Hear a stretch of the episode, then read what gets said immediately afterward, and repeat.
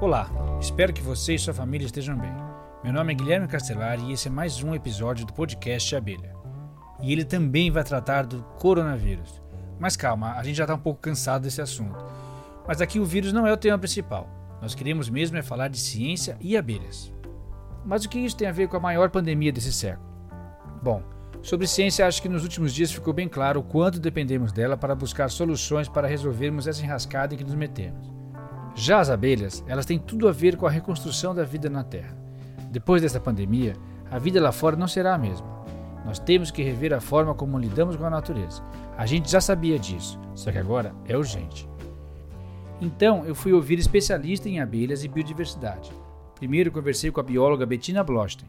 Ela é professora e pesquisadora da PUC do Rio Grande do Sul e apoia a Associação Abelha na divulgação de informações científicas para a sociedade. O que está acontecendo agora, de certa forma, já foi previsto. Trabalhos já há anos mostraram os riscos que existiam uh, desse coronavírus, né, infectar humanos. Então, uh, a ciência ela não foi ouvida naquele momento, né, e isso chegou nesse momento crítico que vivemos hoje, eu acho que a gente tem que tirar uma lição desse momento. Né? Em muitos aspectos, a ciência não tem sido ouvida. Existem muitos pontos a serem discutidos e refletidos que a ciência ela deve uh, auxiliar a traçar não só cenários, mas a mudar o comportamento das pessoas. Mas o que, que essa crise atual mostra da nossa relação com a biodiversidade? O quanto que é um sinal de que a nossa relação com o meio ambiente está degradada, ela, nós humanos estamos próximos demais da natureza? É, na verdade, a, as mudanças antrópicas que nós estamos hoje vivendo são em uma escala global e inquestionável, né? Então, numerosos trabalhos têm mostrado extinção em grande escala de espécies animais, perdas que são irreparáveis de organismos que prestam serviços ecossistêmicos que são importantes para a manutenção dos sistemas existentes hoje. A Bettina lembrou ainda que, assim como os cientistas há anos alertam para o risco de uma pandemia global, eles já há bastante tempo vêm repetindo sobre os perigos das mudanças climáticas que já estão acontecendo e alguns dos seus impactos já são sentidos. Por exemplo, as mudanças climáticas globais. Existe uma plataforma intergovernamental que monitora isso, inclusive com diferentes cenários e perspectivas. E, na verdade, por mais que as pessoas acreditem nisso, pouco o mundo está fazendo para adotar medidas para mitigar essa situação também outro ponto tradicional é a perda ou alteração de hábitats. No momento em que a gente converte hábitats uh, naturais para áreas agrícolas, áreas urbanas, né? tudo de biodiversidade que a gente tem ali, nós acabamos perdendo. Então, essa crise ela está posta e, na verdade, a natureza está se manifestando, né? Com, com a chegada do coronavírus, que se dá por exatamente por um uso um pouco aloprado da natureza. Esta plataforma que a Betina citou é o painel intergovernamental sobre mudanças climáticas, criada nos anos 80 no âmbito da ONU. Ela reúne e divulga conhecimento científico existente sobre as alterações no clima. No mesmo modelo desse painel foi criado há 10 anos um outro grupo de trabalho para lidar especificamente com o impacto das alterações climáticas na biodiversidade do planeta. É a plataforma intergovernamental sobre biodiversidade e serviços ecossistêmicos, conhecida pela sigla IPBS. Os relatórios da entidade são bem enfáticos ao afirmar que, sem a riqueza natural que compõe nosso planeta, a vida aqui vai ser bem difícil. A gente conversou com uma das colaboradoras brasileiras do IPBS, a Vera Lúcia Imperatriz Fonseca, uma das maiores autoridades brasileiras no estudo das abelhas. Ela também é, para nosso orgulho, conselheira do nosso comitê científico. A ciência ajuda Vamos precisar vencer esse desafio e depois reconstruir, recuperar, reavaliar e trabalhar juntos para o bem comum. E aí que as abelhas entram. Elas são tantas, tão especiais, uh, tão uh, variadas nos vários ecossistemas, respondem de maneira tão uh, ampla às várias pressões ambientais que elas sempre vão nos acompanhar nesse momento de grande reconstrução. Nós vamos precisar dos polinizadores e das abelhas para os novos tempos. Assim como a Betina, a Vera também insiste no alerta das mudanças climáticas. É o grande desafio que teremos que lidar, inclusive porque afetam as abelhas. E as mudanças climáticas, que são muito sérias e um ponto de atenção global. A verdade é que o clima já está mudando e vai mudar muito mais. E as populações de abelhas vão ser impactadas por esse clima. Então, nós precisamos de construir corredores, de estar sempre cuidando de existirem plantas suficientes para manter essas abelhas e cuidar para que elas permaneçam saudáveis nos lugares onde ocorrem. Também não devemos levar a abelha de um lugar para o outro, porque as abelhas são diferentes. Então, cuidado com o tipo da expansão e quando eu digo que as abelhas são diferentes, eu quero dizer que da mesma espécie tem aquelas que são adaptadas a condições climáticas diferentes e precisamos proteger essas adaptações. Nas últimas semanas, a comunidade científica internacional tem alertado para os fatores de risco que aumentam as chances de pandemias como a Covid-19.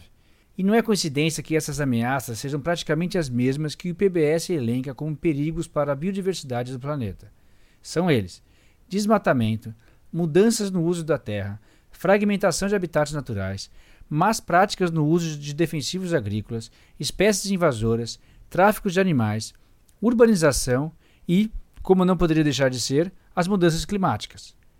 Essa lista já é bem conhecida dos estudiosos de abelhas, como a Betina. Nós temos aqui uma, um cenário uh, posto que é uma crise de perda de populações de abelhas em várias regiões do mundo, nós, na verdade, conhecemos os fatores que têm levado a essas perdas. Então, isso nos leva também à possibilidade de reversão desses quadros, ou pelo menos mitigação de perdas. Por exemplo, a, a manutenção de áreas adequadas para a sobrevivência das abelhas. Por que não uh, usar as reservas legais de uma maneira efetiva como locais de conservação de abelhas? Por que não fazer o uso mais adequado de agrotóxicos, se a gente sabe que medidas se pode tomar para proteger polinizadores?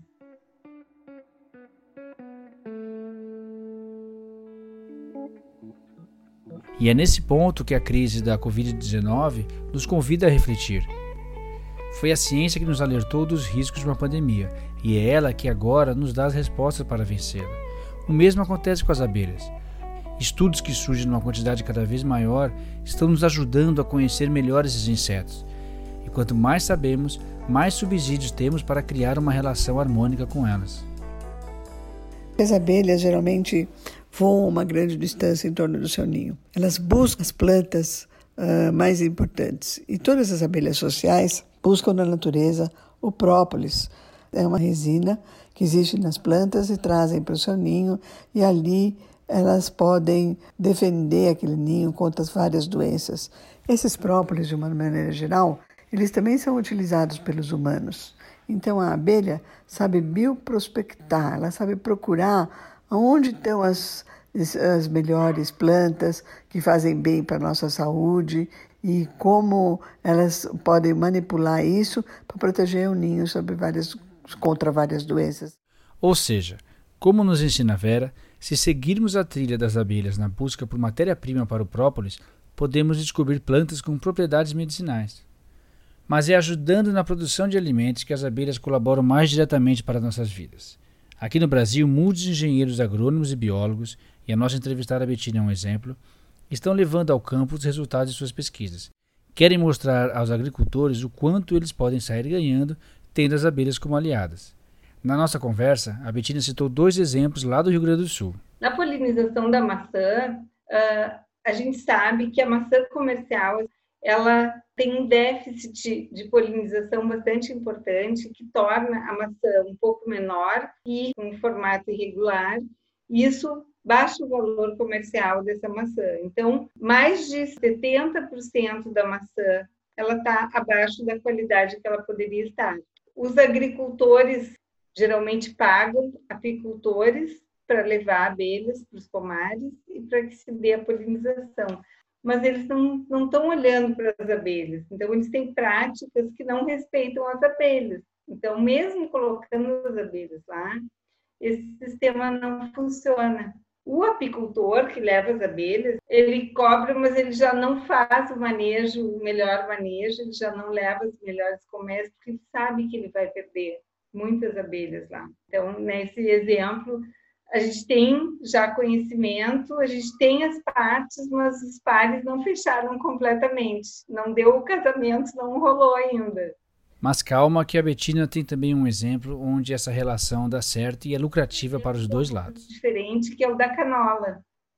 No entanto, a canola ela pode ter um benefício de até 30%, em média, 30% de aumento da produção quando tem uma plena polinização. Então, essa polinização pode ser feita por abelhas silvestres, mas também pode ser feita por abelhas manejadas, como a apis mellifera. Então, nos trabalhos se viu isso e o que, que aconteceu? As pessoas entenderam esse recado, os agricultores ficaram interessados em ter 30% a mais de produtividade, os apicultores ficaram interessados em ter mel de canola, que é uma delícia, um mel branco muito agradável. E o que, que acontece? Eles fizeram sim uma associação. Também, quando tem práticas, o uso de agrotóxicos ou qualquer outro manejo, eles se comunicam. Então, isso é uma relação que funciona bem. Está aí um exemplo que pode ser seguido facilmente por outras culturas. É uma relação de ganha-ganha entre os agricultores, apicultores e, consequentemente, as abelhas. Esses trabalhos revelam quanto pesquisas científicas que nascem no laboratório podem gerar resultados no campo e fazer bem para todo mundo. Se houver ciência, abertura e diálogo, dá para fazer muita coisa diferente nesse mundo. Eu quero dizer que a Associação Abelha tem tentado divulgar esse conhecimento, tem também financiado pesquisa que são importantes para todos. Muitas pessoas reclamam quem é que faz isso, quem é que faz aquilo, como deveria ser feito o programa, mas o que eu vejo de um modo geral é muita gente falando e pouca gente fazendo. Eu acho que nós precisamos agora, nessa fase tão difícil que nós estamos atravessando, trabalhar com o que nos une. O que nos une é o respeito e a consideração pelas abelhas, pelo meio ambiente e queremos dar uma vida melhor para os nossos filhos e netos. Por isso, eu chamo a atenção de todos. Vamos cuidar do meio ambiente. Vamos ficar em casa nesse tempo de uh, pandemia, mas principalmente vamos refletir sobre aquilo que a gente tem feito em relação ao meio ambiente e o que, que cada um de nós fez de bom. É muito fácil a gente reclamar do que os outros fazem. É mais difícil a gente mesmo procurar o nosso caminho. Eu tenho certeza que coisas muito boas vão surgir após essa parada, essa reflexão, esse tempo tão difícil que nós estamos atravessando agora.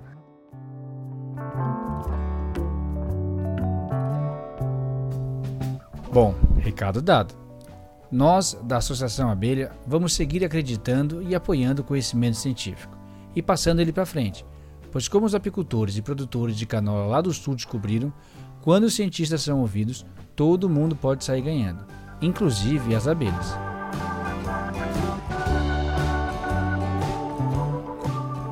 Esse foi mais um podcast Abelha. Se você gostou ou nem tanto, mande a sua opinião para nós. Ela é muito importante. Escreva para o e-mail faleconosco@abelha.org.br. Bom, é isso. Por enquanto, se puder, fique em casa. Mas em breve a gente vai voltar a sair.